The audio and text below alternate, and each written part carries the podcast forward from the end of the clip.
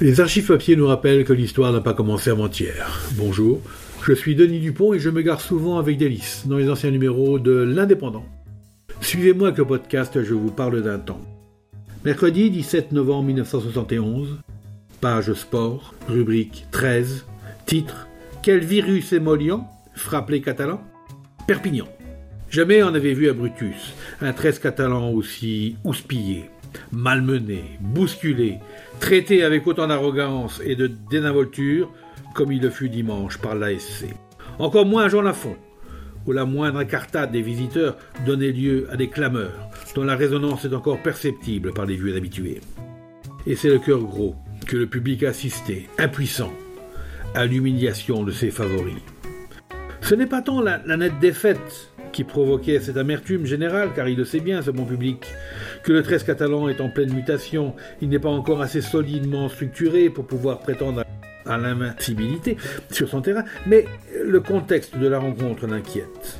Il est en effet à prévoir que les futurs adversaires, vite et bien renseignés sur la gentillesse, la tendresse des Catalans, rechercheront à appliquer la manière forte avant de s'engager dans une loyale et spectaculaire confrontation. Il est indiscutable que si dans le premier quart d'heure, le 13 catalan avait fait corps, avait témoigné de collectivisme et répliqué du tac au tac comme c'était jadis le cas, les Audois, trouvant alors à qui parler, auraient été les premiers à revoir leur position. Le rugby s'accommode mal de débordements intempestifs et prolongés, et un derby revêt un caractère plus chaud qu'un quelconque match de championnat, c'est bien connu. Personne n'est partisan de l'application plus ou moins permanente de la loi du talion, c'est évident, mais se laisser ainsi malmener, chez soi, tolérer à pareil point la provocation, clamer son bon droit par des éclats de voix que l'arbitre ne peut enregistrer, et accepter sans répliquer d'être traité avec si peu de considération par des rivaux goguenards, voilà, nous semble-t-il, ce qui a le plus sensibilisé le public, qui s'entendait à vrai dire à beaucoup mieux, huit jours après le méritoire nul décroché à Saint-Estève. On ne manque pas d'évoquer les conséquences morales et physiques de ce match, pour expliquer en partie du moins cette baisse de régime des Catalans. Ouais, c'est un point de vue.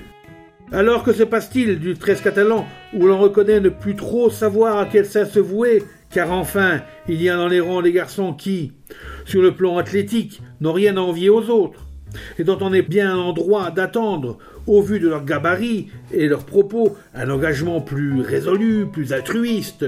Quel virus émollient frappe ces gaillards, étrangement atone sur le terrain. Le fougueux vice-président du 13 catalan reflète l'opinion générale. Une opinion qui veut toujours croire à des lendemains souriants, mais s'interroge sur la valeur réelle d'un ensemble qui ferait bien de s'inspirer du comportement altruiste et volontaire du duo Claire Cap 12. Et c'est signé GC.